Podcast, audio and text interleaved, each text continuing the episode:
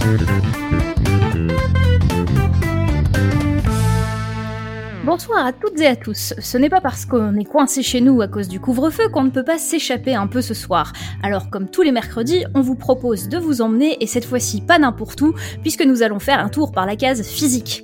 Et cette semaine, on revoit ces particules élémentaires en compagnie de Joanne et de Stéphanie Bosseron, notre invitée. Et en matière de particules, il y a de quoi faire. Quark, neutrinos, gluons, muons, électrons, c'est l'heure des révisions. Nous sommes le mercredi 20 janvier 2021, ou l'an 1 après Covid pour ceux qui ont remis les compteurs à zéro. Vous êtes dans l'épisode 434, bienvenue sur Podcast Science.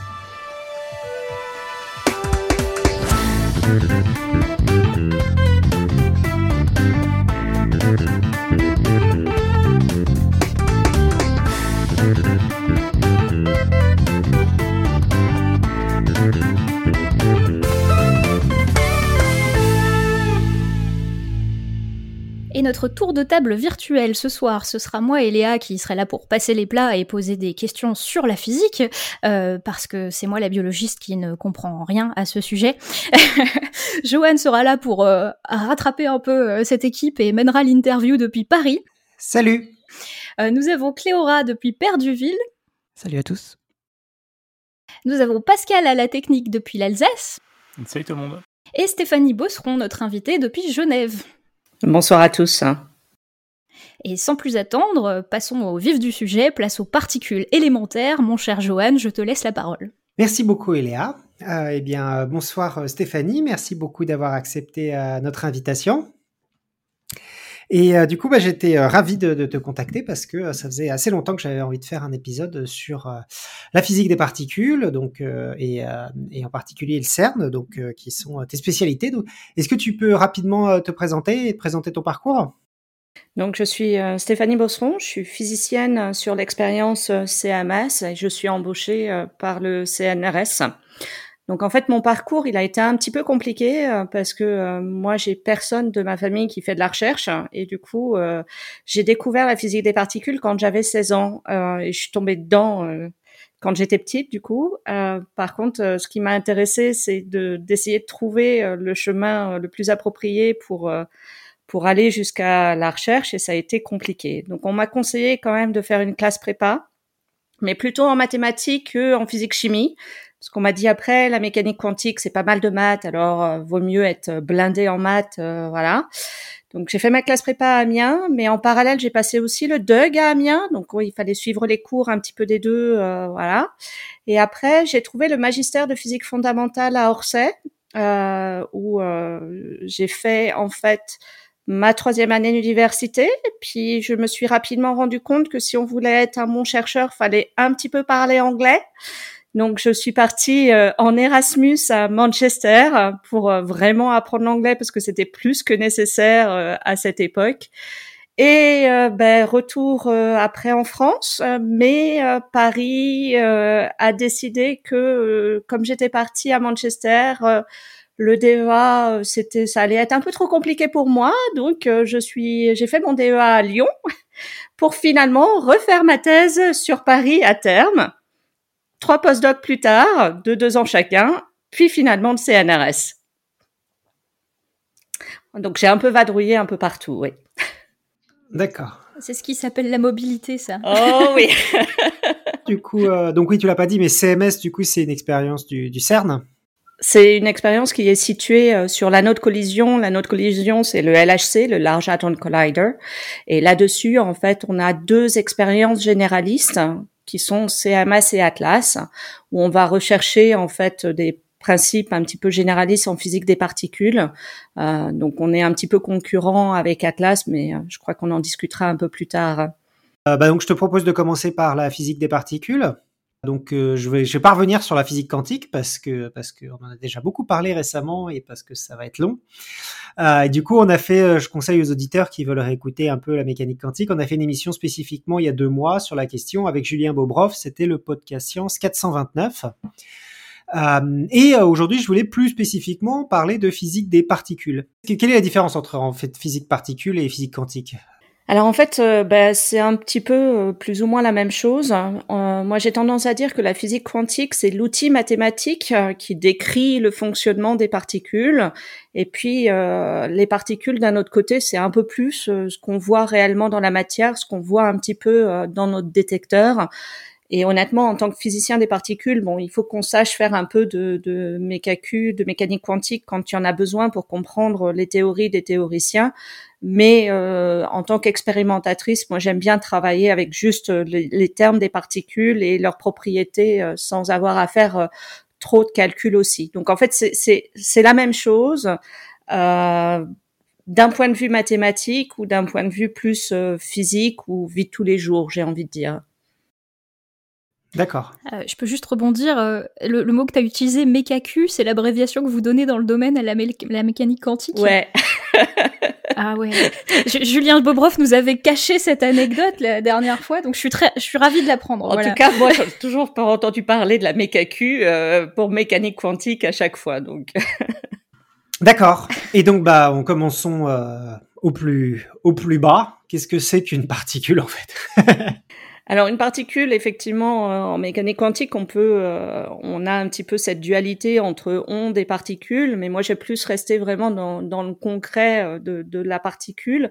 Nous, on parle généralement aussi de particules élémentaires, c'est-à-dire que pour nous, à l'heure actuelle, c'est le plus petit élément que l'on connaisse. Que l'on connaisse à l'heure actuelle, j'insiste bien là-dessus parce qu'il y a peut-être autre chose derrière, mais qu'on n'a pas encore réellement découvert. Donc la première particule qu'on maîtrise et que tout le monde connaît, c'est bien évidemment l'électron. L'électron, je pense que tout le monde euh, voit un petit peu ce que c'est. Ensuite, on a une autre particule qu'on appelle le muon, qui est euh, le gros frère de l'électron. Donc ceux qui sont un peu, euh, qui regardent un petit peu les données d'astrophysique ou des choses comme ça, ont souvent entendu parler déjà de muons cosmiques.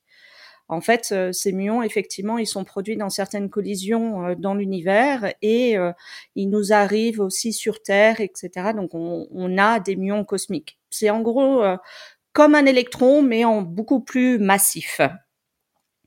Ensuite, dans les particules de matière, on a, vous connaissez tous l'atome, donc on a l'électron qui va tourner autour du noyau. Et à l'intérieur du noyau de l'atome, on a les protons et les neutrons. Et les protons et les neutrons sont eux-mêmes constitués de quarks. Il y a dans ces protons et les neutrons, euh, ces neutrons, il y a deux types de quarks, le quark up et le quark down. Et en fait, toute notre matière ordinaire, c'est-à-dire nous-mêmes, tout autant que les tables, les ordinateurs, etc., on n'est fait que de quark up, de quark down et d'électrons. C'est tout. Après, on a d'autres particules qui vont venir interagir, euh, qui vont traduire en fait les interactions entre les différentes particules. Ça, c'est ce qu'on appelle les fameux bosons, et on a les WZ et le gamma qui est la particule de lumière. Donc en fait, ça, c'est les particules classiques. Particules de lumière, c'est photon. C'est aussi ce qu'on appelle le photon. Ouais. D'accord. J'ai dit le gamma. Hein. Oui, c'est ça. Bien vu. le photon, c'est le gamma aussi, c'est la particule de lumière. Euh, en fait, donc ça, c'est les particules qu'on dit quelque part stables, parce que c'est celles qui ont une durée de vie suffisamment longue pour qu'on puisse correctement les observer. Mais après, il y a d'autres quarks qui sont beaucoup plus lourds et qui ne sont pas stables. Et en fait, on arrive à une famille de euh, six quarks au final. Donc, on a les quarks up, down, on a le quark strange euh, et charm, et on a le bottom, euh, euh, bottom top pour la dernière famille. Alors ça, c'est des noms anglais qui est donné à chaque fois. On fait une correspondance entre un et l'inverse, mais au départ, ils avaient des noms de saveur de glace. Euh, et euh, c'est pour ça qu'on a gardé le terme de euh, saveur pour le quark. Quelle est la saveur du quark? Parce que les premiers noms qui ont été donnés, ça a été les, des, des saveurs de glace pistache et euh, chocolat. Non, c'était chocolat vanille fraise. Et après, ils se sont dit bon, on commence à être embêtés. Ils s'attendaient pas à trouver autant de quarks, donc ils se sont dit bon, on va peut-être arrêter avec les saveurs de glace. On va commencer à, à revenir sur des choses un peu plus sérieuses, euh, voilà. D'accord. Donc les d'accord. Donc les plus les quarks les plus fréquents, enfin ceux qu'on a dans la matière, c'est up and down, et puis il y en a quatre autres qui sont plus lourds, mais qu'on voit nettement moins souvent parce qu'ils sont moins stables en fait qu'on ne qu'on va pas réussir à voir euh, parce qu'ils vont dès qu'ils vont être créés, ils vont se désintégrer immédiatement. Donc c'est des choses qui ont été créées au moment du Big Bang où là juste euh, après le Big Bang ils existaient etc. Mais à l'heure actuelle, dès qu'ils sont créés, ils vont se désintégrer immédiatement. Donc en fait on ne voit pas ces quarks, on va simplement voir les résidus des désintégrations. Donc ces particules, ces quarks plus lourds, vont se désintégrer dans des particules stables qui sont euh, les autres quarks que j'ai cités avant. D'accord. Donc ça fait combien de particules en tout? Parce que si vous t'en as cité donc un peu. Alors moi ce que je compte c'est à peu près une vingtaine de particules qui constituent euh, notre euh, notre milieu, mais on a euh, après ça dépend comment on compte parce que par exemple ce que je vous ai pas dit c'est que les quarks ils étaient liés entre eux par de, ce qu'on appelle des gluons. Ça fait penser à la glu c'est facile.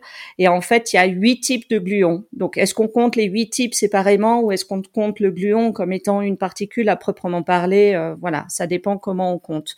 Et puis ensuite, euh, l'électron, le muon, il y a aussi le taux qui est encore un autre, euh, qui est aussi pas très stable, qui va avoir tendance à se désintégrer. Et chacun, électron, muon et taux, ils ont leurs neutrinos qui sont associés. Donc le neutrino électronique, le neutrino muonique et le neutrino tauique. Donc ça, c'est pareil, ça rajoute. Moi, je compte à peu près une vingtaine, euh, mais euh, peut-être que tous mes collègues seraient pas d'accord avec moi sur la manière de compter, quoi. Donc il y a énormément de choses, mais en fait, comment, surtout du fait qu'il y en a certaines de ces particules qui sont pas euh, extrêmement stables, comment est-ce qu'en fait on, comment est-ce qu'on arrive à ce nombre-là en fait? Comment est-ce qu'on prédit une particule, d'autant plus qu'il y en ait certaines au final que tu dis qu'on n'observe pas et qu'on observe juste leur désintégration, donc on observe leur comment est-ce qu'on arrive à cette complexité de la matière, sachant qu'au final, on n'a pas forcément de la, on, l'observe pas immédiatement? Alors, on observe des, des, des effets indirects euh, de, de qu'on peut pas expliquer. Euh, donc, euh, typiquement, euh, quand on parle de, de matière noire, euh, celle qu'on peut rechercher aussi au niveau de la particule, ce qui a été observé, c'est euh, la, la, vitesse de rotation des galaxies. On prend euh, des jolies galaxies avec des bras de galaxies, et à partir de là, on peut euh, calculer la vitesse de rotation. En regardant la lumière qu'émet la galaxie, on peut euh, estimer la masse de cette galaxie. Et si on regarde la vitesse estimée par rapport à la masse estimée, ça ne colle pas. Et ça ne colle pas, euh, pas juste d'un facteur de 10 ou 20% où on se serait planté dans les mesures, ça ne colle pas euh, d'un facteur plus de plus de 10, donc on se dit qu'il y a vraiment un problème. Et pour compenser cela, on a dit qu'il y avait du coup de la matière qui n'était qui n'émet pas de la lumière, d'où le terme de matière noire. Cette matière qui n'émet pas de la lumière, qui doit être présente dans la galaxie, mais que on ne voit pas, on ne visualise pas. Et ça, au niveau des particules, nous, on estime qu'il existe du coup euh, une particule liée à cette matière noire, une ou plusieurs, euh, liées à cette matière noire qu'on recherche actuellement dans notre détecteur. Donc en fait, par rapport aux observations qui sont faites, les théoriciens vont nous émettre des théories, vont essayer de décrire mathématiquement comment est-ce qu'on pourrait expliquer l'observation Et généralement, cette euh, description théorique peut induire une vision euh, en type de particule. On s'attend à ce qu'il y ait un objet euh, de, avec des propriétés décrites par la théorie. Et du coup, nous, ce qu'on fait en tant qu'expérimentateur, c'est on recherche cet objet prédit par la théorie. D'accord. Je crois qu'Eléa avait une question. Ouais, bah, moi j'ai en fait deux, questions en une. La première, c'est euh, quand est-ce que euh, depuis quand on a ce, ce, set de particules élémentaires de prédits et lesquels sont observés? Parce que euh, tout ça, c'est des trucs que j'ai jamais vus ni, ni au lycée ni à la fac, et du coup je me demande combien de temps il faut entre le moment où on découvre ça en physique et le moment où ça passe dans les manuels scolaires, par exemple. Alors moi, je, l'avais plus ou moins vu quand même à mon époque, à mon lycée, donc ça a dû disparaître un petit peu. Alors on n'avait pas été jusqu'au quark à proprement parler, mais euh, moi à 16 ans, je me documentais un peu un peu plus précisément, mais en discutant avec ma prof de physique, euh, oui, euh, elle nous a fait une petite description un peu plus un peu plus complète. Mais alors, l'idée de ces particules, euh, elles ont émergé essentiellement dans les années 60, euh, où en fait, le quark up et down, comme ça fait partie de la matière ordinaire, ça a été assez simple de, de, de les observer, j'ai envie de dire. Mais au départ, ils pensaient qu'il y avait que deux quarks, il y avait que deux, deux types de quarks, ces deux types-là. Et puis, dans une autre expérience, ils sont, sont aperçus qu'ils observaient un autre phénomène qui ne pouvait pas être décrit avec ces deux types de quarks. Et du coup, les théoriciens ont commencé à en rajouter un troisième, d'où son nom d'étrange, strange, euh, en anglais, parce que c'était euh, le troisième qu'on s'attendait pas. Et une fois que le troisième a été vraiment explicité, vraiment euh, observé, dans ces cas-là, il a été conclu dans la théorie qu'on devait monter à 6. Et effectivement, cette valeur de 6 a été vérifiée par d'autres canaux, d'autres expérimentations, où on sait que on a, euh, on a ce qu'on appelle trois familles, trois familles de, de, de paires, donc six particules au final, et on sait qu'on en a que six.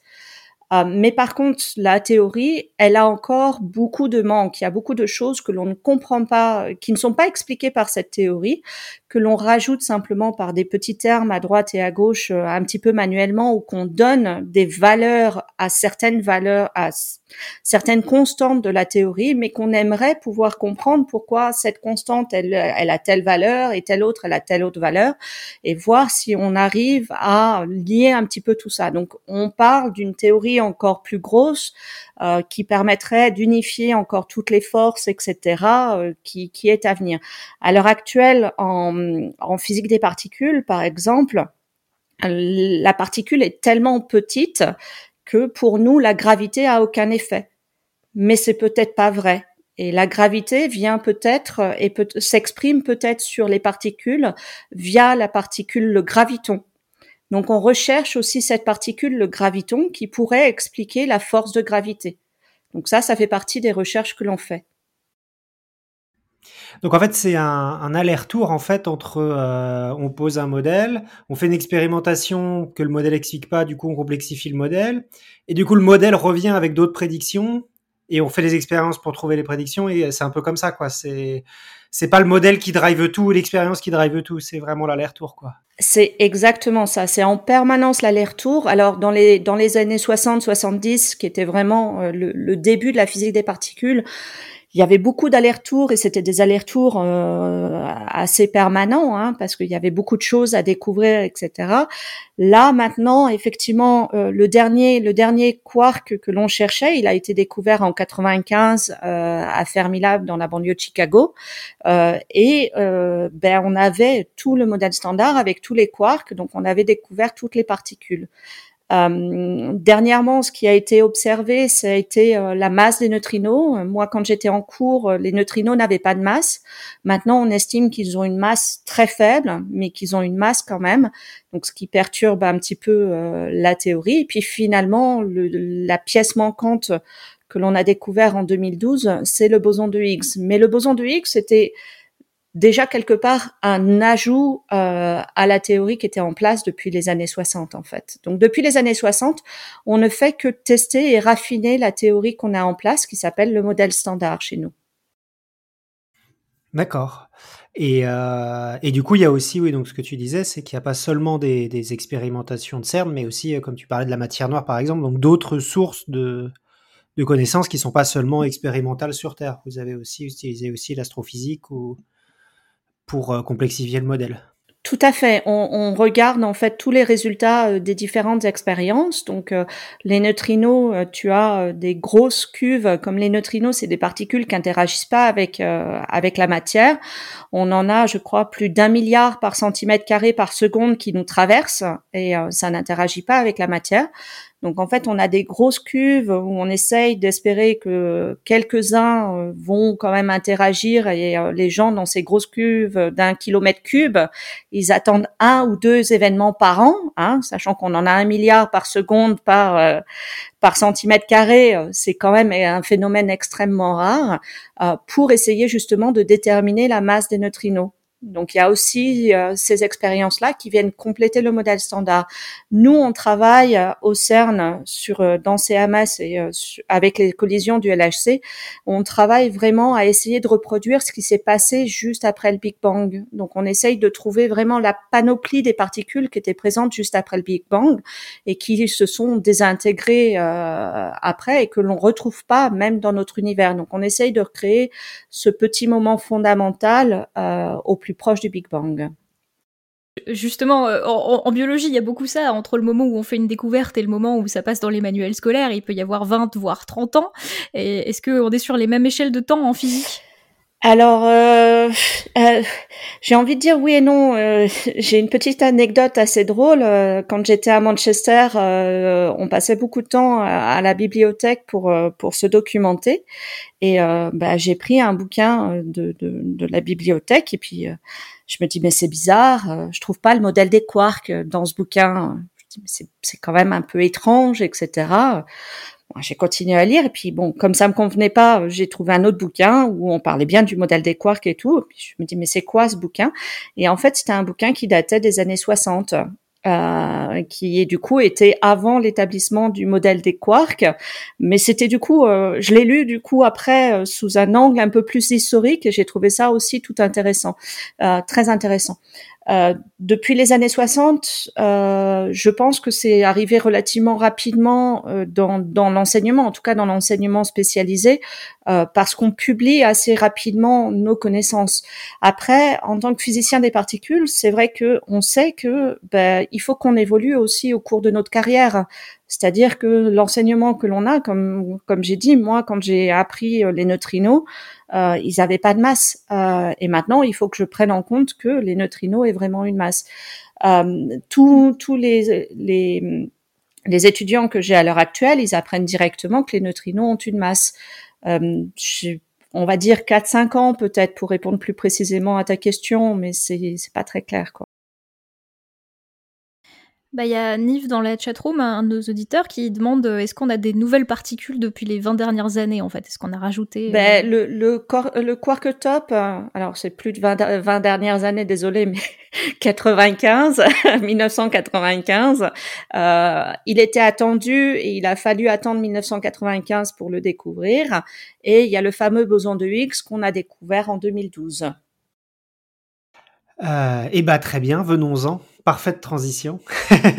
On va y venir hein, du coup. Euh, euh donc, tu en as déjà un peu parlé, mais euh, spécifiquement, quels sont les, moyens expérimentaux qu'on utilise pour trouver ou invalider ces nouvelles, ces nouvelles particules? Alors les moyens expérimentaux, donc on, nous on, va faire des collisions euh, pour essayer de créer euh, des particules que l'on recherche, donc des particules qui sont pas stables, mais euh, qu'on va qu'on va essayer de générer. Donc dans ces collisions, on va faire des collisions de protons parce qu'on peut pas avoir des quarks seuls. Donc on est obligé d'utiliser les protons, donc qui contiennent des quarks UD, mais qui contiennent aussi les, les autres quarks par transition. Et on va les faire se collisionner euh, de manière très forte. Et on espère que dans ces collisions-là, euh, ben, comme on a la fameuse formule de E égale mc2, plus on va accélérer les protons et plus on va avoir d'énergie à redistribuer pour du coup augmenter la masse de la nouvelle particule que l'on va générer par rapport à la faible masse des quarks euh, up et down qu'on avait euh, de manière initiale. Donc en, en Juste, je t'interromps parce que peut-être que beaucoup de gens ne savent pas exactement ce que E égale mc2 représente. Donc euh, C c'est une constante, c'est la vitesse de la lumière. M c'est la masse de la particule et E c'est l'énergie. Du coup, en augmentant l'énergie, on, on augmente la masse aussi des objets. C'est ça. C'est ça. Donc en fait, ça nous permet de changer un petit peu le, le, seuil et de générer euh, des nouvelles particules euh, qui sont euh, très massives et qui vont se désintégrer tout de suite. Une fois que ces particules ont été créées, on les fait se créer dans un point de, dans un, dans un sur un point de collision et autour de ce point de collision, on va y placer un détecteur. Ce détecteur, il va détecter non pas la particule qu'on vient de créer, parce que la particule, elle est immédiatement créée, immédiatement désintégrée. Donc, on va détecter la désintégration de cette nouvelle particule. Donc, on va détecter que les particules stables, les particules de matière, qui vont, euh, qui sont issues de la désintégration de cette nouvelle particule. Ce détecteur, il est construit en couches et chaque couche va avoir tendance à détecter un type de particules et en reconstituant toutes les couches que l'on a de ce détecteur, on est capable de savoir ce qui s'est passé au point de collision et du coup de se dire on a généré une nouvelle particule ou pas. Euh, et c'est ce qu'on fait en fait quand on quand on recherche à l'heure actuelle euh, des nouvelles choses. La théorie nous dit euh, la particule vous devriez l'avoir comme ça. Donc nous on fait des simulations de collision. On a une simulation de notre détecteur, donc on fait passer la simulation de collision dans la simulation de nos détecteurs. Ça nous donne l'ensemble des données que l'on devrait observer si la particule existe. Et ensuite, on compare avec ce que l'on observe directement dans les données. Si les données sont en accord avec la simulation avec la nouvelle particule, bah, on a découvert quelque chose. Attention, on peut pas dire que c'est forcément cette nouvelle particule-là qu'on aura découvert. On a découvert quelque chose. Si les données ne sont pas du tout en accord avec ce qu'on attend dans la simulation, bah à ce moment-là, on va dire que sans doute la nouvelle particule que l'on cherchait n'existe pas et du coup, on retourne auprès du théoricien en lui disant bah, désolé, on n'a rien trop, on n'a rien vu, donc euh, ton modèle marche pas. Puis le gentil théoricien, il va te dire oui, mais en fait, euh, là, j'ai pris alpha égale 0,1, mais si je prends alpha égale 0,2, ça explique complètement pourquoi tu n'as rien vu, et en même temps, mon modèle fonctionne toujours. Donc en fait, euh, refais ta recherche avec alpha 0,2. Tu, n'es pas théoricienne, c'est ça que je comprends? Oh, j'adore les théoriciens. J'ai beaucoup de collègues qui sont théoriciens et on est obligé de faire un échange entre euh, entre les deux. Mais en fait, pour eux, c'est effectivement uniquement des calculs mathématiques et parfois ils ont du mal à comprendre euh, le temps de l'expérience hein, qui peut nous demander euh, des années avant qu'on obtienne un résultat. Donc c'est vrai que j'exagère bien évidemment euh, ce qui se passe dans la, discussion avec des théoriciens, mais pas tant que ça. On a, a un modèle que l'on appelle euh, SUSY, qui est l'extension du modèle standard où on devrait avoir pléthore de nouvelles particules. Et Suzy, euh, ça va faire euh, bien plus de 40 ans qu'on recherche Suzy. Alors Suzy, c'est pour supersymétrie, mais on, est, on aime bien donner des petits noms un peu sympas, donc euh, voilà. Et alors c'est très drôle parce que dans les conférences, on a le droit. Suzy est finalement morte. Non, elle peut, elle peut revenir à la vie. Vous allez voir, on a mhm. encore des endroits où Suzy n'est pas complètement morte. On va trouver Suzy. Suzy, où te caches-tu? Donc c'est même, pour ceux qui pratiquent, j'imagine que c'est plus facile de, personnifier une théorie. voilà les, interactions que l'on a euh, avec les théoriciens, mais c'est toujours des interactions euh, toujours bienveillantes parce qu'on a besoin l'un de l'autre. Mais en gros, voilà, on a la théorie qui nous prédit que l'on comment on doit voir la nouvelle particule. Nous, on regarde comment on doit la voir, quelles sont les traces qui doivent être laissées dans notre détecteur. Et ensuite, on compare par rapport à nos données si effectivement on voit ces traces-là ou pas. Et c'est comme ça que du coup, on peut dire, on a découvert quelque chose, mais en ce moment, on n'a plutôt pas découvert grand-chose. D'accord. Mais c'est bien aussi, parce que du coup, ça veut dire que vous éliminez des théories. On élimine beaucoup de théories, effectivement. D'accord. Mais quand tu dis, par exemple, que tu changes de 0,1 à 0,2, etc., est-ce que ce qui fait aussi peut-être la, robustesse d'une théorie, c'est pas justement le fait qu'il y ait peu de, petits machins que tu règles comme ça? Parce que j'imagine que si tu mets 150 petits machins que tu règles, tu peux tout prévoir en gros. Alors, le fameux modèle standard, il a 137 paramètres qui sont mis à la main. D'accord. D'accord? Donc 137, ça c'est le nombre de base, on va dire, euh, ce avec quoi on travaille et qui est admis par tout le monde. Euh, Donc ces paramètres, ça peut être genre par exemple la masse de l'électron. Ça, c'est un des paramètres du. Alors plus complètement maintenant avec le boson de Higgs, mais ça l'était à une époque. effectivement, avant le, avant la découverte du boson de Higgs, ça faisait partie des paramètres qui étaient plus ou moins libres. Après, c'est des paramètres vraiment de couplage, euh, d'interaction dans une force, des choses que euh, qui sont à l'heure actuelle un peu difficiles technologiquement parlant de mesurer. Euh, donc il y a, y a des mesures qui sont faites quand même, mais avec des barres d'erreur qui sont super larges. Donc, on ne peut pas savoir euh, vraiment. Au fur et à mesure que la technologie avance, euh, parce que euh, on commence à devenir de plus en plus bon avec toute cette technologie, ben on raffine justement, on va sur la mesure de ces paramètres et du coup, on peut voir certains paramètres qui dévient par rapport à ce qu'on a mis dans le modèle standard, par exemple. Et ça, c'est aussi, du coup, un endroit de recherche, euh, des longues discussions avec les théoriciens pour comprendre est-ce que, est-ce que par définition, ça veut dire qu'il y a un autre modèle qui vient restabiliser le paramètre? Parce que le modèle standard, on l'a testé depuis les années 60 et du coup, il est vraiment testé à fond et à fond, donc on ne veut pas l'abandonner. Mais il peut y avoir une autre interaction qui va venir légèrement modifier ce paramètre et qui fait que dans le cadre du modèle standard où on le regarde, tout va bien, mais quand on va le mesurer d'une autre manière, ben, on va tomber un petit peu sur euh, une différence et ça peut expliquer euh, la différence. D'accord. Donc 137 paramètres. ça c'est le modèle standard en plus, c'est le, cas facile. Mais j'ai pas, j'ai pas, j'avais le chiffre avant le boson de Higgs parce qu'encore une fois c'est ce que j'ai appris, j'ai appris en cours. Mais après le boson de Higgs ça a dû diminuer un peu. C'est peut-être 105 maintenant, mais à, à D'accord, parce que oui justement l'intérêt de, de trouver une nouvelle particule, c'est que justement ça parsimonise un peu le machin et ça réduit un peu le nombre de. Voilà. Ça explique plusieurs paramètres avec une seule chose et du coup ça réduit quoi? C'est ça? Que je, comprends bien en, fait, oui. Euh, L'idée c'est que là on, on, a le modèle standard qui va nous décrire toute notre matière ordinaire telle qu'on telle qu'on la connaît, mais par exemple on a des modèles annexes qui viennent se rajouter au modèle standard pour expliquer par exemple la matière noire. Mais dans ces modèles annexes, euh, quand je fais des visites, euh, donc mes amis théoriciens vont vraiment me détester ce soir parce qu'ils vont savoir tout ce que je dis aux visiteurs quand ils passent euh, visiter CMS. Généralement, je dis qu'il y a autant de, de théories que de théoriciens et euh, j'en compte à peu près 10 000. Donc en fait, voilà, chacun a sa petite théorie.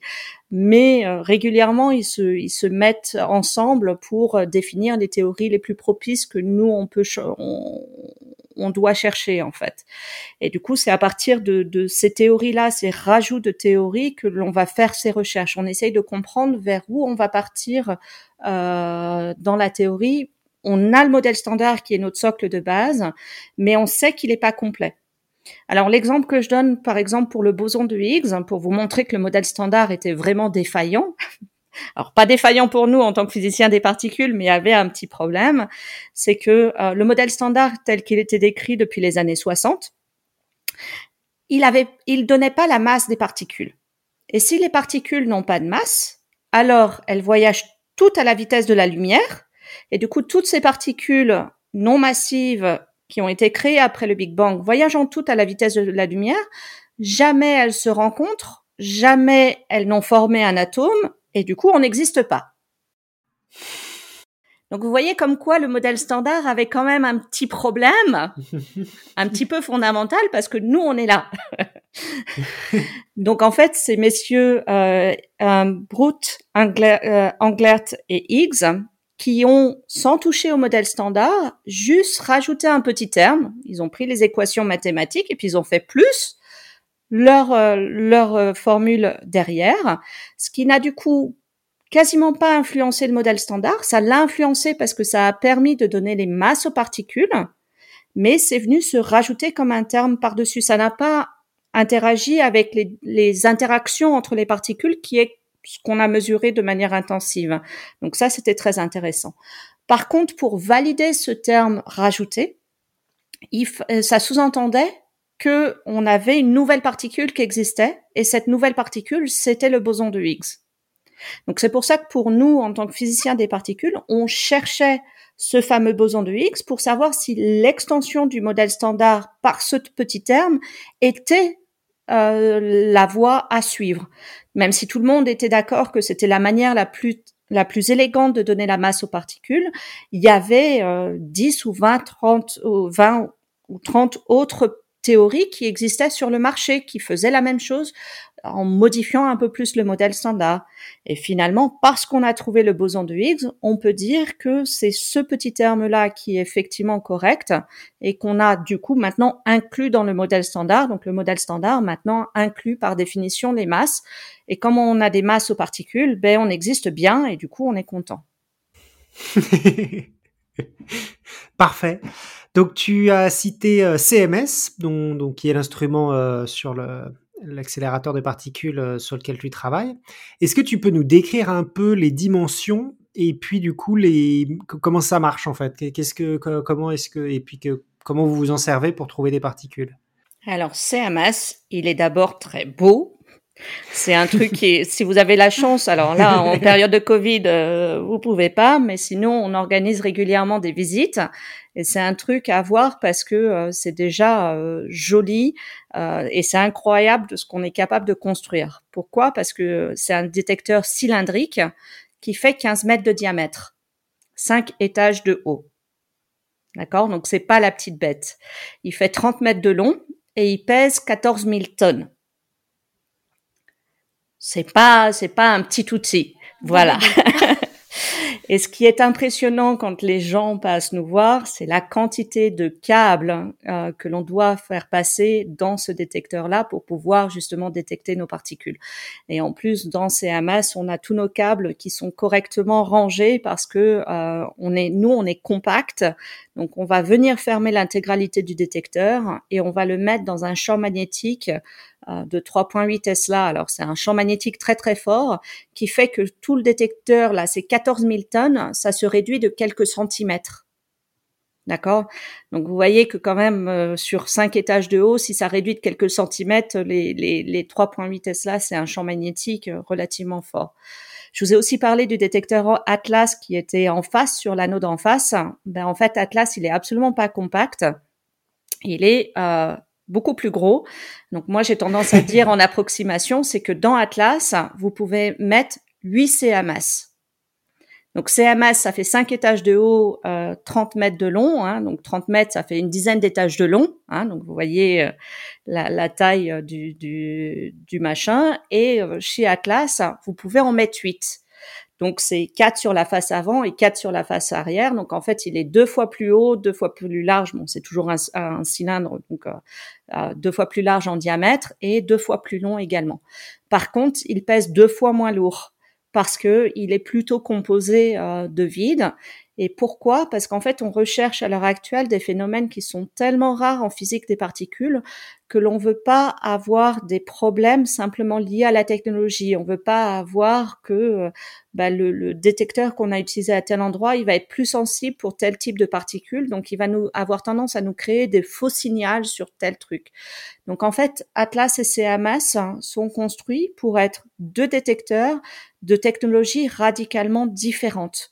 Comme ça, si euh, une nouvelle particule est détectée sur CMS, comme la physique est invariante suivant l'anneau, hein, les mêmes collisions se font de part et d'autre, Atlas doit voir la même particule. Et si Atlas ne voit pas la même particule, dans ces cas-là, CMS peut pas dire qu'on a fait une découverte. C'était le cas pour le boson de Higgs, où moi, faisant partie de la collaboration CMS, je savais ce qu'on avait côté CMS, mais je ne savais pas quels étaient les résultats côté Atlas. Alors, ce qui est très drôle au CERN, c'est qu'on a euh, un bâtiment de travail qui est un bâtiment rond et qui est séparé en deux, avec d'un côté CMS et Atlas. Et puis, soyons clairs, euh, il y a beaucoup de physiciens, euh, de couples de physiciens où l'un est sur CMS, l'autre est sur Atlas. Donc, oui, on savait pas trop ce qui se passait du côté d'Atlas, mais on savait qu'ils étaient aussi contents de leurs résultats, donc on se doutait de ce qui allait sortir quand même au final. Mais pour faire une vraie découverte, il faut une confirmation de la part des deux détecteurs qui utilisent deux technologies radicalement différentes. Donc des tailles de détecteurs vraiment euh, différentes. D'accord. Donc en fait, euh, ce que tu dis, c'est que c'est pas vraiment une compétition, c'est plus une, une collaboration entre vous deux. Alors c'est un peu une compétition parce que ben, le premier qui trouve, euh, c'est lui qui va avoir tous les honneurs. Euh, en fait, il y a, y a quelque chose, une règle qui a été définie, c'est-à-dire que la première collaboration qui trouve une nouvelle particule l'annonce à l'autre collaboration et l'autre collaboration a 15 jours pour trouver le signal. Si l'autre collaboration n'a pas réussi à trouver le signal dans les 15 jours, ben, c'est une découverte uniquement par une collaboration. Et puis, euh, alors, trouver le signal, c'est trouver un signal avec une probabilité suffisamment forte pour que ce soit, voilà. S'il commence juste à avoir un petit truc, ben, ça conforte que c'est un vrai signal aussi, mais du coup, euh, la découverte sera donnée qu'à l'une des deux collaborations. Euh, après, si euh, l'autre collaboration voit vraiment euh, rien de rien de rien, je pense qu'on on discute encore, euh, bon, ça nous est pas réellement arrivé, mais euh, on, discute un peu de, de, ce qui se passe. Mais en tout cas, il y a 15 jours pour réagir et je peux vous assurer que 15 jours pour faire une analyse en partant de zéro, c'est très très chaud. Ça veut dire que ça ne dort pas pendant ces 15 jours, euh, même à 10 ou 15 personnes. Ça peut devenir vraiment très très compliqué, quoi. Ça nous est pas encore arrivé, mais bon, on verra, on espère. Donc on espère être le premier à déclencher, le chrono chez l'autre, en fait. Euh, vous, avez des vacances pour compenser après ces 15 jours euh, C'est prévu dans les contrats Alors, euh, ben, j'ai envie de dire que ben, on est un petit peu tous en tant que chercheurs. Je crois que quelque part, on est aussi un petit peu passionné par notre boulot. donc, c'est clair que ben, il y a des fois, on oublie un petit peu ce qu'est vacances, mais c'est parce que c'est une passion avant toute chose, quoi. Mais euh, non, clairement, euh, oui, si on a si on a besoin de faire ça en urgence, par exemple, les gens qui ont sorti euh, vraiment les les graphiques qui permettent de voir le boson de Higgs. Ils étaient, ils étaient complètement morts à l'annonce. Alors pas morts physiquement, hein, mais crevés vraiment. Et je pense qu'il y en a certains qui ont mis euh, six mois, un an à s'en remettre, hein. euh, parce que oui, c'était énormément de boulot sur un temps très très court, parce que il fallait s'assurer qu'il n'y ait pas d'erreur. Euh, le plus gros risque, c'est qu'on ait quand même commis une erreur quelque part et que il y ait une erreur et du coup, on veut toujours contrôler euh, pour être sûr qu'on n'a pas fait d'erreur, quoi. D'accord. Et il y a une question de Nive qui demande est-ce qu'on est réellement limité pour le moment par la puissance des accélérateurs? Oui, euh, ça, on est vraiment limité par ce qu'on est capable de faire. Euh, donc là, le LHC, euh, alors le LHC a commencé en 2008 par avoir un accident euh, sur sa zone de sur sa ligne de faisceau. Hein, euh, malheureusement, un accident de type cocotte minute. Euh, donc, c'est-à-dire qu'on a eu une surpression, euh, le gaz qui s'est qui s'est évaporé. En fait, la soupape qui devait faire l'évaporation du gaz, ben, elle est restée bloquée. Donc, forcément, ça a fait une petite explosion. donc, on a eu un deuxième démarrage en 2009, mais du coup, on n'a pas démarré à l'énergie dans le centre de masse qu'on attendait. Donc, on a commencé à 7 euh, donc c'est des téraélectronvolts, c'est l'unité qu'on utilise chez nous. Ça va pas réellement vous parler parce que ça n'a pas réellement de traduction, mais enfin, si. Euh, non, alors c'est 14 TeV, c'est euh, l'énergie de, de, de la collision de deux TGV. Voilà. En pleine puissance à 300 km heure. Donc c'est une unité d'énergie. Oui. C'est voilà, c'est une unité d'énergie. Donc on a commencé à 7 TeV, après on est passé à 8 TeV. Là à l'heure actuelle, on est à 13 TeV et en 2022 quand on va redémarrer, ils voudraient essayer de monter à 14 TeV qui est euh, le, le, le, design en fait euh, du LHC, mais c'est pas clair qu'on y arrive.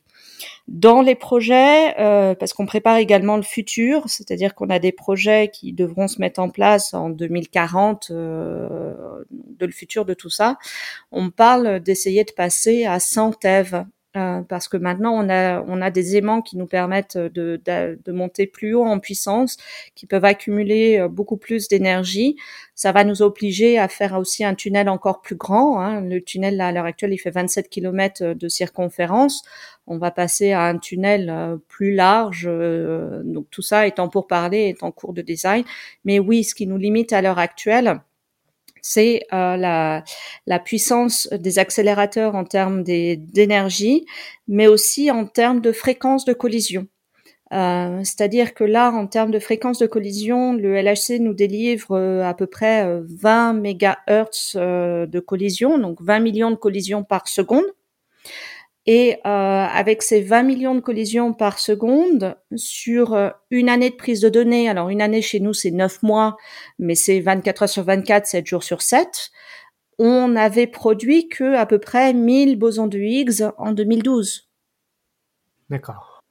D'accord. Euh, donc vous voyez bien que si on veut, là on va chercher des phénomènes qui sont encore plus rares. Donc on veut chercher des phénomènes encore plus rares. Il va falloir que on intègre sur un encore plus d'années pour espérer d'avoir une statistique suffisante pour pouvoir euh, voir ces nouveaux phénomènes. parce que là, c'est plus une aiguille dans une meule de foin qu'on cherche, c'est une poussière de fer dans la meule de foin, quoi. Donc il faut il faut y aller euh, vraiment avec euh, avec un aimant extrêmement puissant qui va réussir à nous sortir euh, cette poussière de cette meule de foin quoi. D'accord. Eh ben merci bien et je voulais bah, parler un peu pour finir du boson de Higgs spécifiquement et, et de ton travail en particulier. parce que j'ai vu que dans le titre de ta thèse, il y avait marqué boson de Higgs, donc je me suis dit que tu allais travailler sur ça. donc, publication CMS en septembre 2012. Euh, donc c'était maintenant il y a, quasiment dix ans. Euh, est-ce que tu peux nous parler du coup de cette particule en particulier et de et de sa détection? Alors le boson de Higgs, je vous ai expliqué que c'est ce qui euh, permettait de me donner la masse aux particules dans notre modèle standard et que du coup il était important qu'on le découvre pour pouvoir euh, expliquer euh, ce terme supplémentaire. Après, j'ai fait ma thèse effectivement sur le boson de Higgs, mais euh, de, pas pas pas au CERN. C'était plutôt à Fermilab dans la banlieue de Chicago sur un autre détecteur. et pardon, c'était quoi ta question?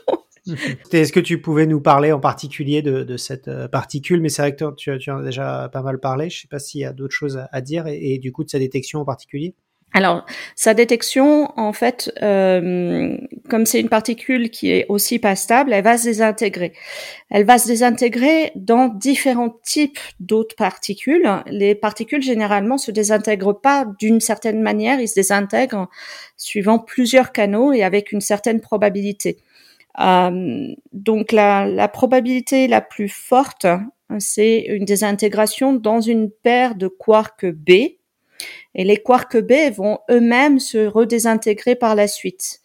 Mais les quarks B ont une propriété spéciale qu'on arrive à bien détecter dans notre détecteur. Alors c'est pas les quarks B qu'on regarde, c'est leur recombinaison euh, avec les quarks et ces recombinaisons ont une propriété bien spécifique dans notre détecteur. Donc généralement on arrive à voir ça.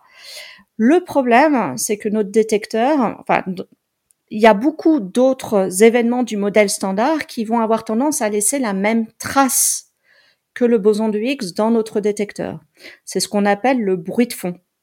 Donc on a euh, plein de productions de paires de quarks B qui se font de manière naturelle du modèle standard et c'est un milliard de fois plus fréquent que un X qui va se désintégrer en paire de bébé bar.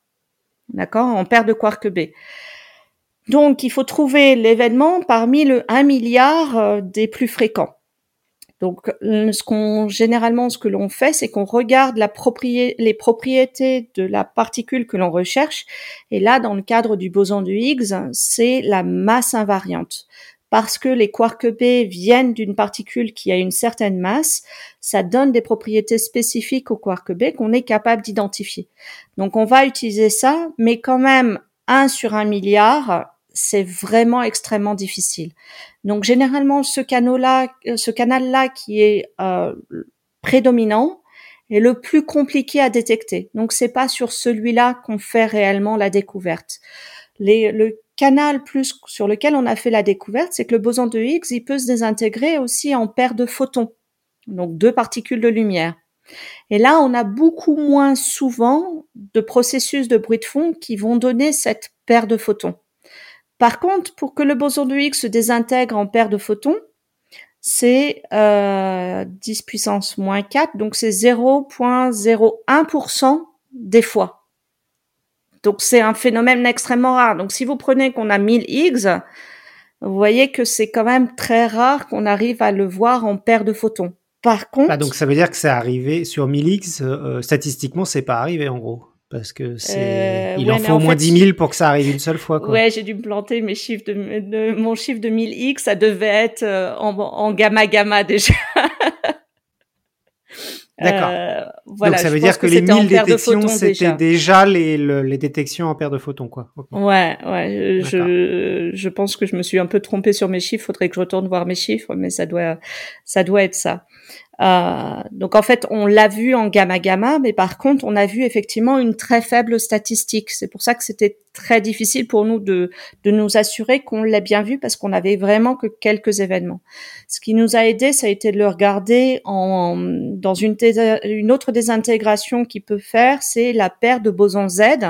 Et les bosons Z vont avoir des vont se désintégrer eux-mêmes en paire d'électrons ou en paire de muons. Et ça, les paires d'électrons et les paires de muons, c'est relativement propre. On a très peu d'autres bruits de fond et du coup, on a réussi à le voir vraiment clairement là-dessus euh, parce que la probabilité est quand même faible. Je crois que c'est de l'ordre du pourcent quand tu mets euh, bien euh, tout ensemble, mais ça reste quand même plus important que la paire de photons. Donc en fait, c'est pour ça. On n'a pas regardé le boson de Higgs uniquement dans un, dans un mode de désintégration on a fait un ajout, je crois qu'il y avait cinq ou six analyses qui étaient en parallèle, et ça a été la combinaison de ces cinq ou six analyses qui nous ont permis de dire oui, on voit le même signal au même endroit pour la même masse invariante, donc euh, c'est bien ce qu'on attend avec euh, des probabilités qui sont cohérentes avec ce que l'on attend.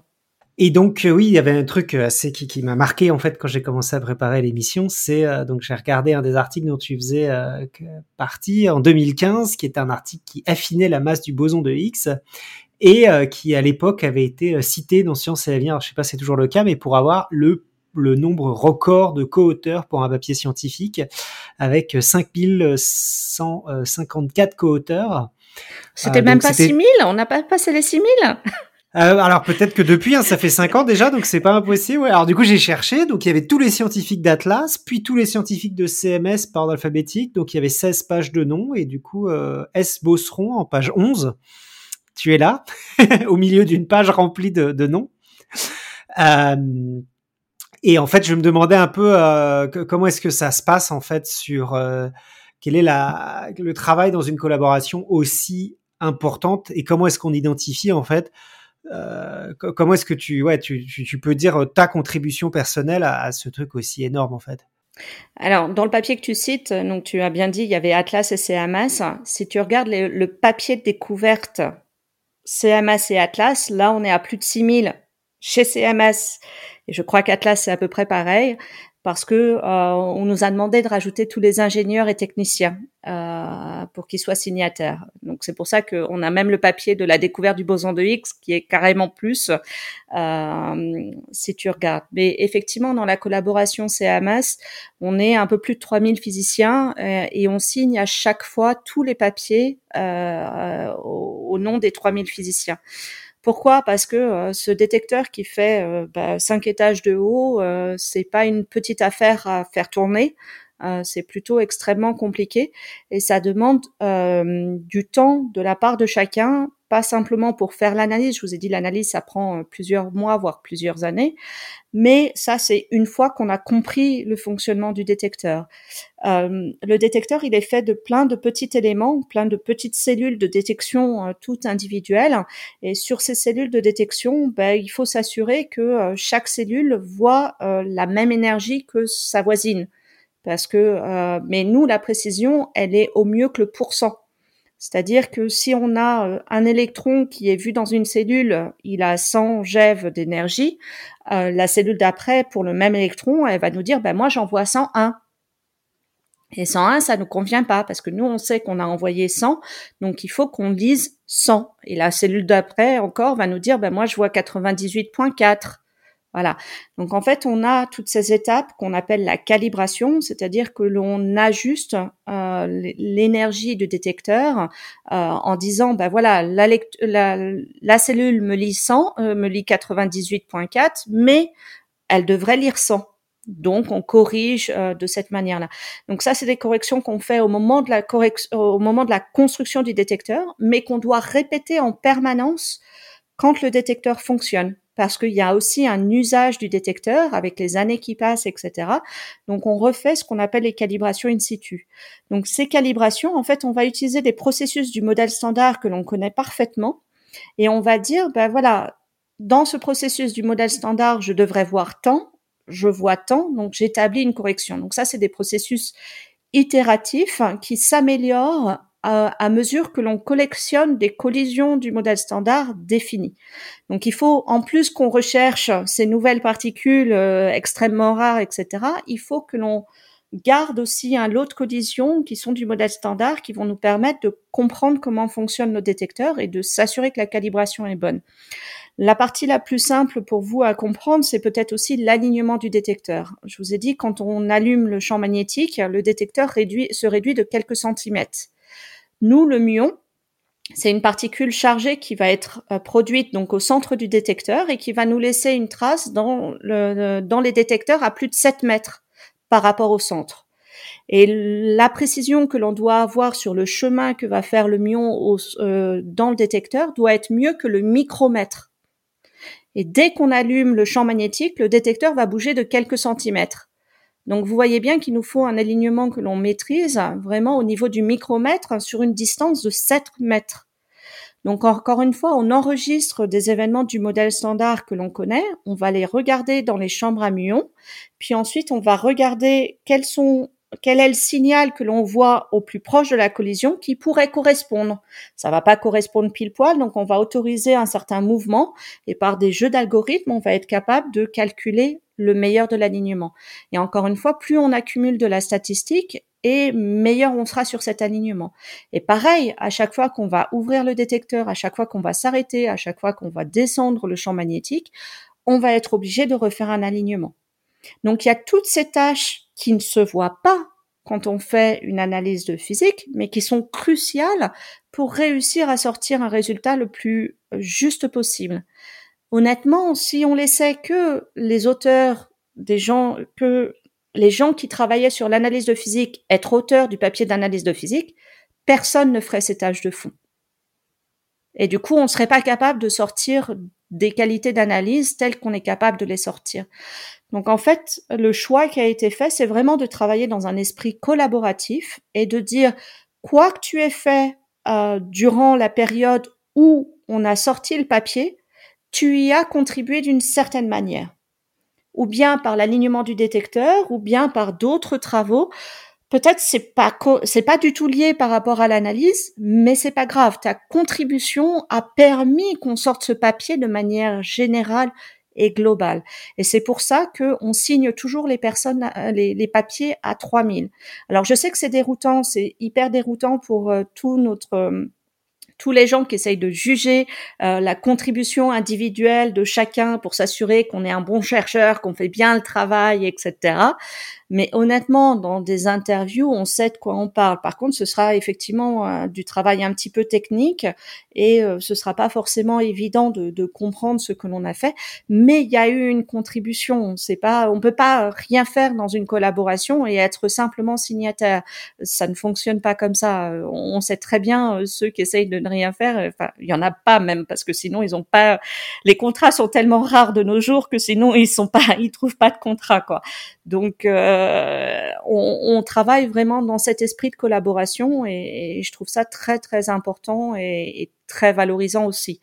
Euh, j'aime bien cet esprit de collaboration, même si c'est grand et c'est large, euh, on a on a de la place. D'accord. Alors du coup, c'est d'être rigolo parce que vous avez euh, totalement euh, nullifié le tout le ce que nous on a dans les autres domaines de la recherche avec le H-factor et les tous les métriques de la science qui doivent permettre de nous évaluer à partir d'un chiffre. Pour vous, ça n'a pas de sens, oui. Ben, nous, on a un H-factor qui est toujours formidable. Donc les gens. Mais qui est quasiment le même pour tout le monde aussi, quoi les gens râlent. Donc en fait, euh, avant d'arriver à la publication finale, on fait ce qu'on appelle des notes d'analyse, mais qui sont internes. Et dans ces notes d'analyse, il y a vraiment le travail qui est fait par chacun. Mais même si tu travailles sur la calibration ou l'alignement, tu dois documenter à un moment donné ton travail euh, parce que euh, tu, tu, tu vas pas faire que ça durant ta carrière en fait. Généralement, tu y passes euh, deux trois ans. Alors après, ça dépend si tu es euh, permanent ou si tu es juste postdoc ou euh, ou même doctorant. Pour les doctorants, c'est hyper formateur, mais dans ces cas-là, ils y passent juste un an. Mais à chaque fois, on demande à faire une documentation qui reste interne Euh, et en fait, quand on fait des dossiers comme ça, on leur transmet aussi euh, la liste des documents internes. Ils ne peuvent pas les lire, ils ne peuvent pas y accéder, mais si on nous demande, on peut euh, sortir ces documents internes simplement pour l'évaluation pour un poste à proprement parler. Ça, ça nous est autorisé. Donc généralement, en plus de notre liste de publications, et, et honnêtement, effectivement, c'est un petit peu pénible. De, moi, je suis à 1059 papiers quand je dois faire ma liste de publication, je dois dire que euh, j'en ai un petit peu marre. Merci le copier-coller, mais sur plusieurs pages, il y a des fois c'est un petit peu pénible quand même. Euh, donc on met cette grande liste de publications, mais aussi on met euh, les publications avec contribution directe en parallèle. D'accord. Et du coup, bah, toi, au, sein de toutes ces choses-là, donc tu en as déjà un peu parlé euh, de la calibration. quel est spécifiquement, toi, ce que, tu, ce que tu as fait dans ta carrière? Donc, si j'ai bien compris, tu as changé déjà plusieurs fois. Ouais, je, alors moi, c'est moi ma durée de vie euh, sur un sur un poste, c'est à peu près 5-6 ans. J'estime qu'après 5-6 ans, euh, j'ai fait le tour euh, de ce que, alors pas forcément de ce que j'avais euh, besoin d'apprendre, mais je connais suffisamment la technique pour ne plus sainement me poser des questions sur comment on peut l'améliorer. Parce que je pense que dans notre métier, en tant que chercheur, c'est aussi intéressant d'arriver quelque part, d'apprendre une nouvelle technique, mais de dire attends. Peut-être naïvement, peut-être que moi j'ai pas compris, peut-être qu'on peut améliorer ça, ça, ça, et puis euh, du coup ça permet de mieux comprendre ce qu'on a besoin de faire parce que si ça a déjà été testé, on t'explique pourquoi ça fonctionne pas tes améliorations, et puis d'un autre côté ça peut aussi euh, réenrichir la chose. Donc moi je fais, je travaille 5-6 ans. Donc je suis arrivée sur CMS euh, en 2004. Donc j'ai travaillé pendant un petit bout de temps sur le calorimètre électromagnétique. Donc c'est la partie qui va détecter les électrons et les photons, où j'ai travaillé plus particulièrement sur la calibration de ce détecteur. Ensuite, je suis passée euh, de manière plus globale à gérer, donc là c'était plus de la gestion euh, des, des, personnes qui faisaient l'alignement et la calibration, mais on est aussi passé sur euh, l'enregistrement des événements qu'il nous faut pour faire l'alignement et la calibration. Pourquoi? Parce que je vous ai dit que le LHC nous délivrait 20 millions de collisions par seconde, mais en fait, on a la capacité et l'intérêt d'en enregistrer que 1000 par seconde. Donc, on sélectionne les événements qu'on va enregistrer de 20 000, 20 000, 20 millions pardon à 1000. Et pourquoi? Parce qu'en fait les, 99.9% des événements, c'est des événements du modèle standard qu'on a déjà étudié dans les années 60-70. On cherche des phénomènes extrêmement rares et on peut pas dire produis-moi juste ces phénomènes rares. On est obligé de passer par tout ce qui, ce qui est produit par le modèle standard. Et du coup, il y a un petit peu une bataille entre on enregistre des événements pour faire de la recherche de nouvelles physiques, mais on a aussi besoin de garder une quantité d'événements qui nous permettent de faire la calibration et l'alignement du détecteur avec la précision qui est nécessaire pour faire les analyses de physique. Donc surtout au démarrage, quand on a allumé la machine et où tout le monde s'attendait à ce qu'on trouve le boson de Higgs en trois mois, euh, ça a été un petit peu compliqué de leur dire ben non, on va peut-être pas enregistrer toutes les paires de photons que vous voulez parce que euh, et d'un vous en avez pas besoin et deux euh, on a besoin aussi de d'autres trucs pour faire l'alignement et la calibration dont vous aurez besoin dans vos analyses. Donc j'ai fait ça pendant pas mal de temps et puis. Euh, c'est quoi qui limite le, c'est la, la, mémoire que ça prend sur les disques durs ou ce genre de choses qui limite à un certain nombre de que vous pouvez enregistrer?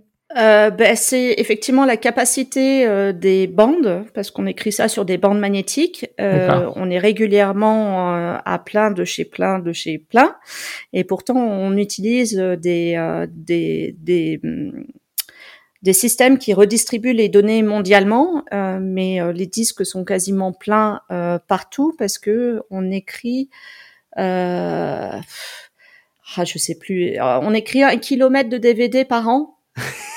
D'accord. avec avec 1000 collisions par seconde. Euh, donc euh, ça ah. fait quand même pas mal. Euh, et la taille de nos événements, c'est à peu près un méga, un mégabit par événement. je crois qu'on est plutôt à 3 ou 4 à l'heure actuelle. Euh, mais ça, encore une fois, euh, ça dépend de la précision que l'on veut garder sur euh, nos signaux électroniques que l'on enregistre en fait. Donc oui, ce qui nous limite à l'heure actuelle sur l'enregistrement, c'est vraiment la présence de la bande et, et aussi du CPU derrière pour pouvoir les, les, les analyser confortablement, quoi. Euh, donc à l'heure actuelle, euh, même si on a tous euh, des super ordinateurs, etc., bah, chez nous c'est un peu ce qui nous limite. Et encore une fois, comme j'ai essayé de l'expliquer, quelque part quand on fait de la recherche au-delà du modèle standard, on n'a pas besoin non plus d'en enregistrer dix mille fois plus, quoi. Parce que là, ce serait vraiment un petit peu du gâchis et on essaye de faire un petit peu attention à ça. Donc, on aimerait bien euh, passer à 1500. Euh, on essaye de voir si on va pouvoir passer à 1500 pour la prochaine prise de données. Euh, mais à l'heure actuelle, oui, 1000, 1000 c'est une, c'est une valeur moyenne, quoi. Donc, on, on essaye de s'y tenir. Donc 1000 particules enregistrées. Non, 1000 collisions. 1000 collisions, pardon, enregistrées par seconde sur les 10 millions, c'est ça? Sur les 20 millions, ouais. Sur les 20 millions qui sont en pratique effectués, d'accord. Waouh, ça fait beaucoup. Donc voilà, ça c'était euh, une partie. Et là, je suis passée plus euh, dans l'analyse de physique à proprement parler, où je regarde, en fait, je cherche une particule qui va se désintégrer dans un quark top et un boson de Higgs. D'accord. Hum, il y a 137 paramètres, ça a l'air d'être un connaisseur, qui demande euh, est-ce que vous avez fait du vélo dans le tunnel de l'accélérateur la dernière fois? Alors, le tunnel de l'accélérateur, j'y suis allée une fois euh, où on a bien gentiment voulu euh, m'emmener pour visiter parce que c'est pas tout à fait la même chose que le lieu de l'expérience. Les, les, visites sont assez restreintes. Et je dois dire que je n'ai même pas terminé la visite parce que euh, j'ai fait un petit malaise. Euh, je ne sais pas ce qu'ils faisaient euh, dans le dans le tunnel. Enfin, si il y avait des gens qui travaillaient dessus. Il y avait notamment une partie de soudure. Et dès que je suis rentrée, dès qu'on a passé la porte qui sépare la partie expérience de la partie tunnel, j'ai tout de suite dit à mes collègues il y a un truc dans l'air. Et visiblement, il y avait euh, peut-être un petit manque d'oxygène ou je ne sais pas, mais qui, moi, m'a fortement gênée et qui, au bout d'un quart d'heure, j'ai dit, je ne peux plus, je remonte. Donc non, je ne m'amuse pas à faire du vélo parce que faire du sport, alors que il y a visiblement... Euh, donc en fait, c'est pour ça qu'on n'y emmène pas les visiteurs parce que euh, comme c'est un tunnel qui est fermé sur lequel on a généralement de l'hélium liquide dans nos aimants, la moindre fuite va faire que tout euh, l'espace va être occupé par l'hélium et du coup on n'aura plus euh, d'oxygène pour nous. Donc quand on va dans le tunnel, il y a des procédures de sécurité qui permettent aux gens, en cas de fuite d'hélium, d'avoir euh, une capacité de, de réserve d'oxygène pour pouvoir évacuer en cas de souci. Donc c'est pour ça que on s'amuse pas à faire n'importe quoi. Donc oui, je connais la fameuse photo avec les gens qui font euh, du vélo dans le tunnel, mais ça, je crois que c'était plus dans les années 80, euh, à la fin de la construction du tunnel. Depuis qu'on est passé sur aux années 2000. Je pense qu'avec le, le LHC qui est dans le même tunnel que le LEP qui était avant, les normes de, de, sécurité se sont fortement euh, renforcées et euh, les gens peuvent encore faire du vélo parce que 27 km, ça fait long à faire quand même à pied. Mais euh, en tant qu'expérimentateur, non, je n'y vais pas. D'accord, mais ça, Louise, c'est pas la première fois que tu parles d'accident là entre la cocotte minute et donc ça, enfin c'est quand même assez dangereux quand même comme comme expérience quoi. Alors non, c'est pas dangereux, c'est pas dangereux pour nous en tout cas en tant que qu'être humain parce qu'il y a des normes de sécurité qui sont là et qui euh, et qui veillent sur nous. Il n'y a pas eu euh, d'accident majeur point de vue du personnel euh, au CERN et il y en a pas. Toutes les toutes les normes de sécurité sont très très bien respectées. L'accident du démarrage du LHC, il n'y a eu aucun dégât hors matériel parce qu'il n'y avait personne présent dans le tunnel du LHC et quand le LHC fonctionne, il n'y a jamais personne. Même dans les expériences, on n'y est jamais. Et on a des procédures à la fin aussi des collisions. On ne peut pas rentrer directement dans le détecteur. Il faut qu'on attende une certaine durée. Euh, les gens font des tours euh, régulièrement, etc. Donc non, c'est particulièrement sécurisé quand même. Euh, mais par contre, effectivement, des accidents techniques ça arrive comme un peu partout, j'ai envie de dire. D'accord, ok. Euh, euh, voilà. Et donc, euh, est-ce que, est-ce que donc on a déjà aussi beaucoup parlé, mais euh, euh est-ce que tu, tu, peux nous parler un peu de bah, des particules euh, qui, qui, vont être bientôt détectées euh, Est-ce que, enfin, tu nous as dit oui qu'il y avait en permanence en fait de, de l'amélioration du modèle avec euh, des, des, paramètres à améliorer, etc. Donc, il n'y a pas de, il a pas d'équivalent de boson de Higgs qui arrive de. Alors malheureusement non. Euh, on aimerait bien, on, on, cherche et on continue à chercher. Euh, je pense que vous, pour vous donner un ordre d'idée, on doit avoir 200 analyses en, parallèle qui se déroulent euh, et euh, euh, on a notre conférence qui est Morion qui est au, au, mois de mars où on va présenter nos derniers résultats sur à peu près les 200 analyses vont pouvoir converger pour pour cette période là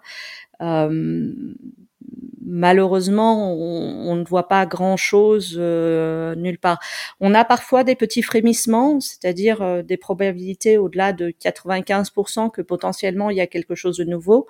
Mais euh, quand on commence à rajouter la, des données, parce qu'on analyse année par année de collision, quand on rajoute les données, ben, généralement ce 95% redisparaît et se retrouve renoyé dans le reste. Donc à l'heure actuelle, on n'a rien. Euh, on, on, aurait besoin de, de, trouver quelque chose et quelque part, euh, c'est un petit peu, euh, j'ai envie de dire un petit peu malheureux qu'on ait trouvé euh, le fameux boson de Higgs, parce que même si j'ai fait ma thèse là-dessus, euh, j'avais plutôt espoir qu'on qu'on le trouve pas, de manière à, à être obligé de refonder la théorie du modèle standard euh, pour essayer de repartir sur de nouvelles bases. Parce qu'effectivement là on commence vraiment à en avoir fait largement le tour.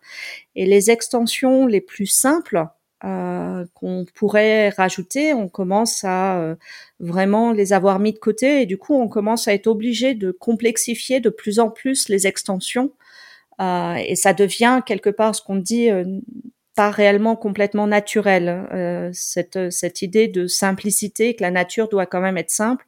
Et plus on part dans des modèles un peu plus complexes, donc peut-être que c'est simplement aussi une, une, vision simplement du modèle qui n'est pas correcte, telle que euh, dans les, avant les années 60, il n'y avait pas cette vision de quark euh, qu'on a rajoutée qui nous a permis de développer tout ça. Peut-être qu'encore une fois, il faudrait revoir cette vision et euh, peut-être que euh, ces éléments tels qu'on les voit, c'est pas les éléments finaux, mais il y a d'autres choses derrière. Et c'est pour ça que je dis euh, peut-être que ça aurait été mieux qu'on le trouve pas pour forcer à faire un recalcul et à repartir dans d'autres idées. Alors, il y a quand même des théoriciens qui sont déjà partis dans d'autres idées, mais euh, mais oui, on commence un petit peu à se, à se heurter à un mur et, et bon, les théoriciens ont toujours des, des, des, idées pour nous euh, de choses à chercher, mais c'est vrai que ça devient de plus en plus complexe. On commence à atteindre des, des masses de nouvelles particules euh, relativement élevées, euh, ce qui ce qui veut dire que ben, il va falloir qu'on passe euh, justement à l'accélérateur d'après pour pouvoir monter encore plus haut en régime, euh, etc. Donc c'est pas c'est c'est pas complètement inquiétant, mais on souhaiterait que ce soit plus simple pour savoir dans quelle direction on part, parce que plus on élimine les premières directions de base et plus les directions derrière se multiplient. Et du coup, après, ça commence à devenir un peu compliqué d'aller chercher dans ces, dans ces corrections de deuxième ordre.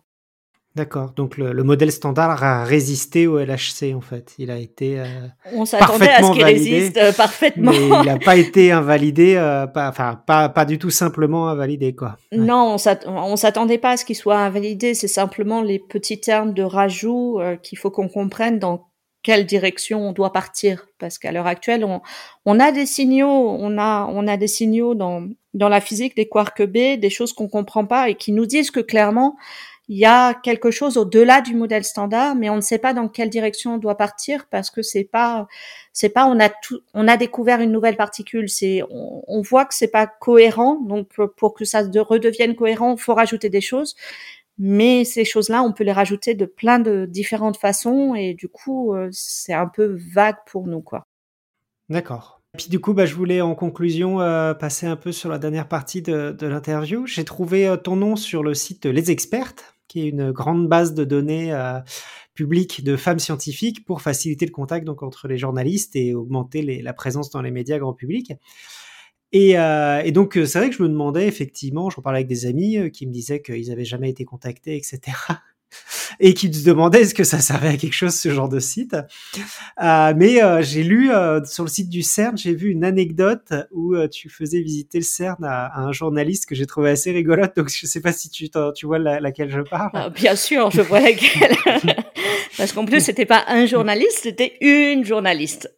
donc c'est encore un peu plus terrible, j'ai envie de dire. Donc moi, bien que je sois payée par le CNRS, je suis essentiellement basée au CERN. Et euh, en tant que femme francophone, euh, je suis assez souvent euh, mise dans le lieu de le, le pool des communicants point de vue du CERN, même si je ne suis pas employée CERN. Donc en fait, euh, la communication du CERN reçoit des demandes d'interview et quand un journaliste passe comme ça, donc euh, suivant ce qui est demandé, là il y avait demandé un tour. Donc la personne voyait euh, trois personnes dans la journée. Elle commençait par l'ingénieur du LHC, elle venait voir une expérience euh, de physique, donc c'était moi, euh, la physicienne sur CMS, et elle terminait par le grand centre de calcul, parce que pour traiter toutes ces données, il faut un grand centre de calcul qui est au CERN et qui était un ingénieur euh, en calcul. Et, donc la visite se commence. Donc moi, on vient me chercher une fois que elle avait terminé avec la première personne et euh, par rapport à nos bureaux, il y a 20 minutes de route pour aller jusqu'au lieu de l'expérience. Euh, donc euh, c'était la personne de la communication du CERN qui nous conduisait et puis bah, nous on commençait un petit peu à discuter dans la voiture et elle n'était pas très ouverte au dialogue donc bon moi, j'ai laissé tomber. Je me suis dit, euh, elle a dû préparer son interview. Elle préfère avoir euh, des choses écrites ou prendre des notes ou euh, m'enregistrer. Donc, peu importe. Et arrivé devant le détecteur, donc ils étaient bien évidemment épatés par la qualité du détecteur. Et puis, elle commence par me poser des questions, mais plutôt des questions genre, mais combien ça a coûté Combien vous êtes au CERN Combien vous êtes à faire de la physique au CERN, etc. Donc, à un moment donné, euh, je me suis gentiment tournée vers la personne du CERN en disant pour toutes les questions qui sont reliées au CERN, comme moi je suis employée par le CNRS, mais pour toutes les questions qui sont reliées à l'emploi au CERN, euh, je pense que ma collègue peut un peu plus vous répondre, euh, etc. Je dis, euh, j'aimerais bien qu'on discute un petit peu de, de physique et compagnie. Et elle m'a dit bon, et elle voulait savoir quel était le budget du CERN, combien la France contribuait au budget du CERN, etc. Ce qui est euh, des choses que je ne connais, honnêtement, je ne connais pas par cœur euh, parce que je suis avant tout physicienne. Et euh, j'ai essayé de lui expliquer en lui disant, écoutez, euh, c'est, c'est pas tout à fait mon domaine, donc euh, je suis désolée, mais pour avoir des bons chiffres, parce que j'ai peur de me planter sur les chiffres, vous les trouverez sur le site du CERN, c'est, c'est parfaitement documenté et complètement public. Et, et, à ce moment-là, elle se retourne vers la dame de communication du CERN en disant, mais c'est à quel moment que je vais voir le physicien? Et moi, j'ai fait coucou. La physicienne, c'est moi. Je suis là, en face de vous. Là, il y a eu quand même un petit blanc. elle était française, donc elle pouvait. Le... C'est-à-dire que c'est pas comme en anglais où elle aurait pu laisser le, genre neutre sur le ou la physicienne. Elle a dit le physicien. Euh, c'est quand est-ce que je vais finalement voir le physicien? Euh, donc il a fallu que je lui explique que euh, effectivement j'étais pas sûre sur les chiffres de budget, mais par contre euh, je connaissais euh, les 78 euh, 000 canaux euh, de lecture du calorimètre électromagnétique. Et que ces chiffres-là me prenaient déjà bien une grosse place dans mon cerveau et que je n'avais plus de place du coup pour les budgets du CERN qui étaient importantes pour elle et que du coup j'étais prête à répondre à des questions sur la physique des particules mais pas sur en fait, l'interview a relativement tourné court hein, parce que visiblement, les discussions sur la physique, c'était pas ça qui l'intéressait. Elle cherchait euh, des choses un peu plus politiques euh, et des questionnements un petit peu politiques. Moi, étant ni employé CERN, ni ne connaissant les nombres, très clairement, je n'allais pas rentrer dans son jeu euh, parce que c'était dangereux. Et la personne de la communication du CERN s'est même platement excusée euh, après euh, parce qu'elle me dit mais c'était c'était inadmissible. Et c'est et c'est leur jeu en fait de la communication du CERN qu'effectivement ils mettent quand ils ont la possibilité, ils mettent une femme physicienne encadrée par des hommes ingénieurs pour euh, justement euh, privilégier, euh, enfin mettre en avant les femmes. Et elle, elle l'avait complètement loupé. Voilà, c'est tout. C'est comme ça. Waouh. D'accord. Mais sinon, enfin, autant que, que, que, femme au, sein de la collaboration, t'as pas senti particulièrement de, de discrimination ou de... Alors moi, j'adore mes petits collègues on n'est que 20% de femmes dans la collaboration. Euh, bon, 20%, je trouve que c'est déjà pas mal en fait. Euh, mais faut, faut être honnête quand même. Hein, on va trouver des machos comme partout. Euh, moi, j'ai déjà eu une remarque par un étudiant en thèse hein, qui m'envoyait un email pour me dire que j'étais complètement hystérique parce que il n'avait pas fait son boulot et que euh, et que j'avais râlé en disant qu'il n'avait pas fait correctement son boulot. Mais pour lui, j'étais hystérique. Euh, voilà, j'ai un peu trigué sur le terme d'hystérique et j'ai demandé à mes collègues hommes qui réagissent. Euh, ils n'ont pas réagi en public. Ça, je leur ai un petit peu voulu quand même là-dessus parce que bien évidemment le, mail était adressé à pas mal de, de managers, mais les managers me connaissaient aussi, donc euh, je pense qu'ils ne se sont pas plus inquiétés que ça. Et, et voilà. Mais sinon, non. J'ai, alors, oui, on va trouver ces collègues-là euh, de base, mais sinon, j'ai pas, j'ai pas un sentiment de, de de pas avoir ma place dans cette collaboration. Et j'ai même euh, formé euh, des thésardes iraniennes dans mon cursus et je leur ai donné mon état d'esprit. Euh, quand j'arrive au CERN, je suis avant tout physiciste. Et j'utilise le terme anglais pour avoir cette neutralité, parce que quand j'arrive au CERN, je suis physiciste. Et c'est ce que je veux euh, être considéré avant toute chose. Et parfois, il a fallu quand même que je râle auprès de mes collègues italiens, parce que les Italiens sont beaucoup plus galants que les Français, soyons clairs, qui, quand on discutait... Euh, euh côte à côte euh, en revenant de la cantine euh, sur le chemin, me laisser en plan dans la discussion pour faire les trois mètres devant moi et aller m'ouvrir la porte. Et là, j'ai dit non, s'il te plaît, on, discute. Je, voilà, on coupe pas la discussion. C'est très gentil, mais euh, j'aimerais euh, dans ce niveau d'égalité que euh, on n'ait pas besoin de faire cette différence là voilà parce que j'allais m'arrêter en fait parce qu'effectivement le passage de la porte n'est pas forcément quelque chose de facile quand on discute donc on, on aurait très bien pu rester à discuter dehors et puis rentrer une fois qu'on avait terminé euh, mais voilà. Donc j'ai pas j'ai pas forcément de, de, de problème de ce point de vue-là.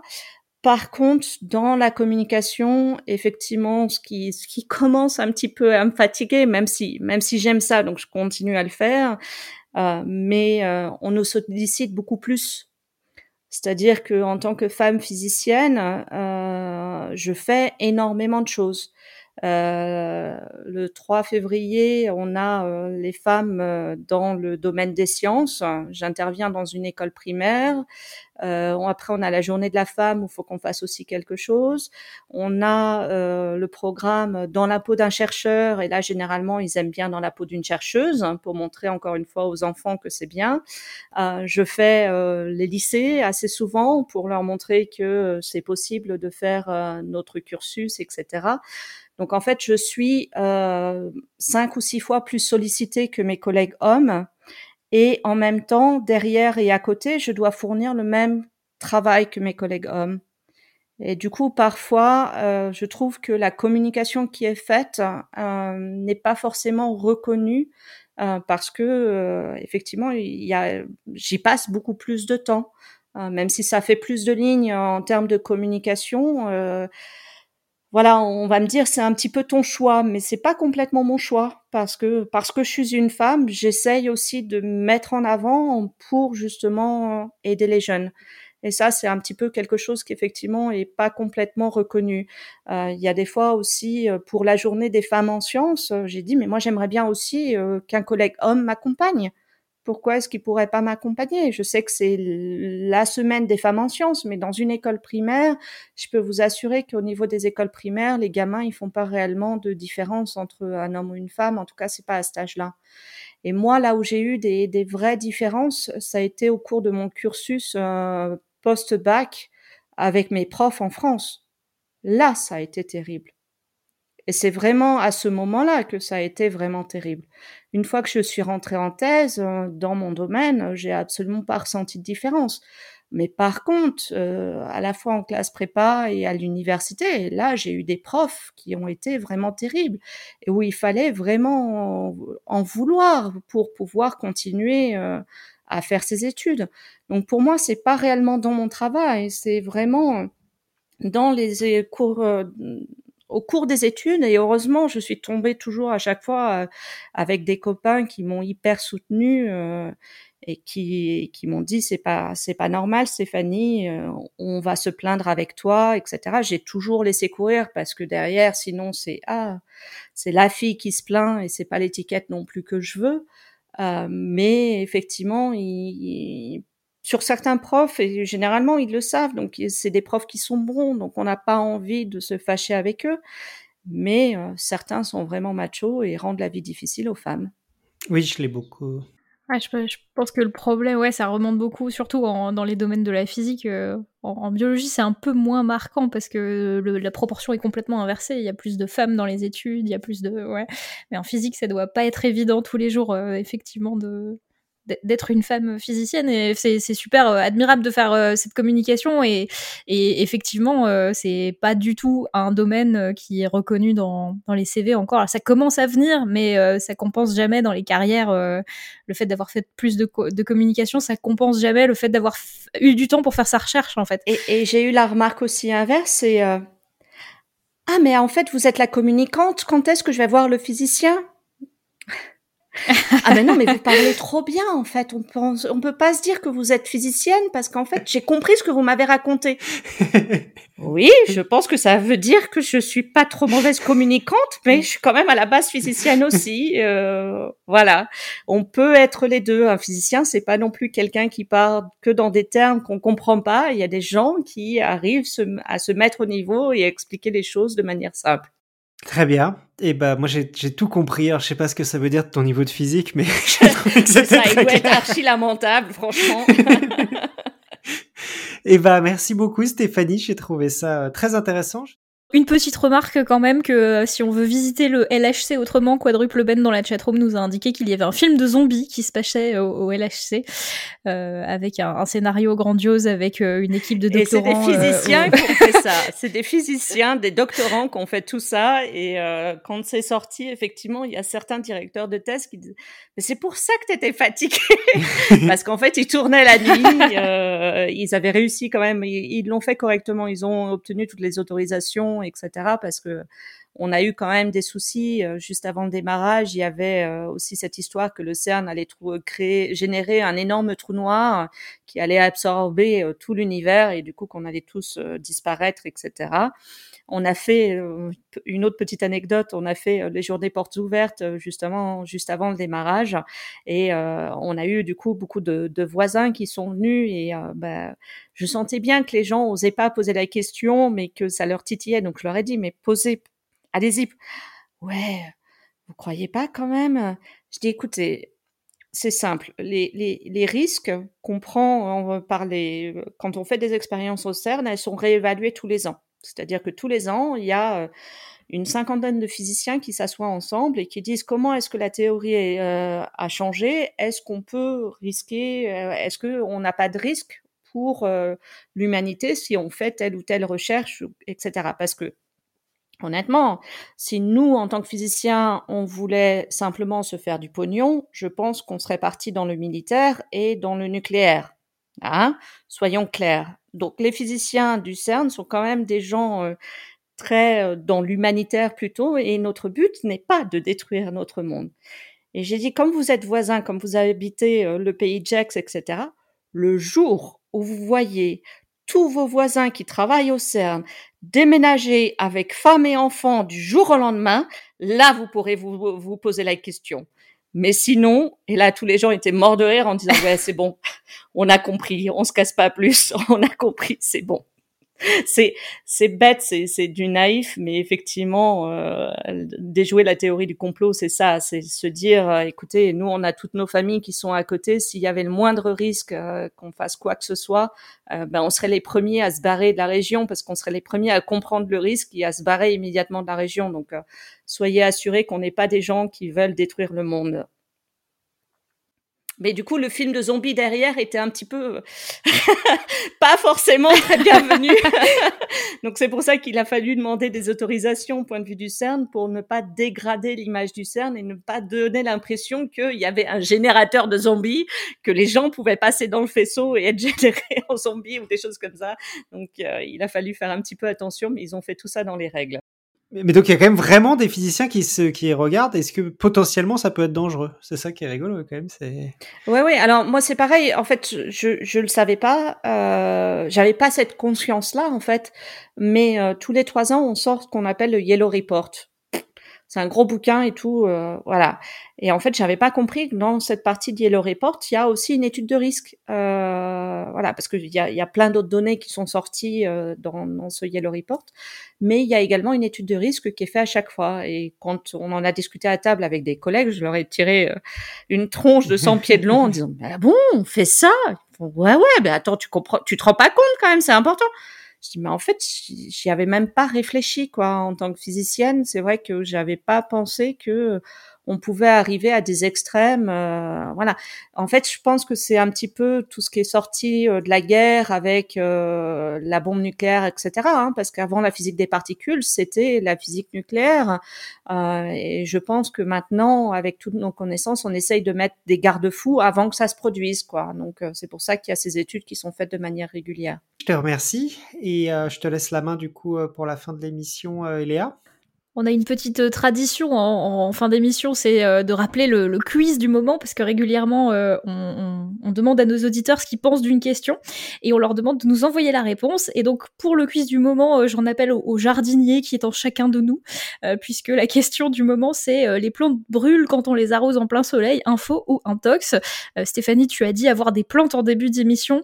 Est-ce que tu as une opinion sur la question? Moi, je les arrose quand j'y pense. Alors, j'évite en plein soleil parce que je sais que ça fait évaporer tout de suite et que du coup euh, en plein été c'est pas la peine parce que c'est comme si tu arrosais pas et que du coup toute l'eau repart en, en vapeur quasiment immédiatement mais euh, je pense que c'est je pense que c'est une intox en fait que ça ne dérange pas la plante d'être arrosée en plein soleil. Ok.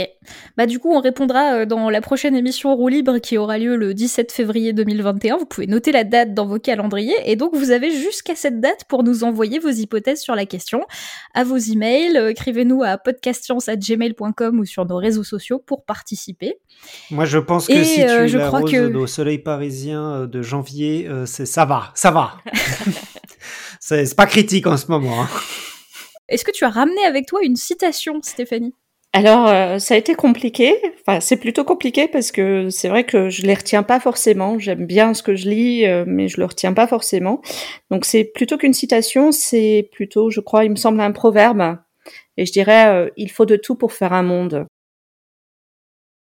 Oh, c'est beau. C'est aussi la collaboration internationale. Moi, j'adore travailler avec euh, des gens de différentes cultures, de différents milieux, etc. Et, et je trouve ça parfois, parfois difficile parce qu'on se comprend pas forcément, même si on utilise la langue commune. Euh, L'anglais a différents sens pour chacun, mais euh, c'est généralement aussi euh, très enrichissant. Euh, personnellement parlant, quand on discute de différentes cultures, de différents mondes, de différentes visions des choses, et, et moi j'adore. Bah parfait, merci pour cette citation. Donc euh, bah là bon, on arrive à la fin de l'émission pour de vrai du coup, mais euh, rassurez-vous, on sera toujours là euh, semaine après semaine pour vous emmener au confort de la matière ou de l'univers. Merci encore à Joanne et à Stéphanie Bosseron, notre invitée de ce soir, pour cette révision des particules élémentaires. C'est quand même vachement plus clair, vous trouvez pas? Et on se retrouve très bientôt en attendant que servir la science soit votre joie. Mm-hmm.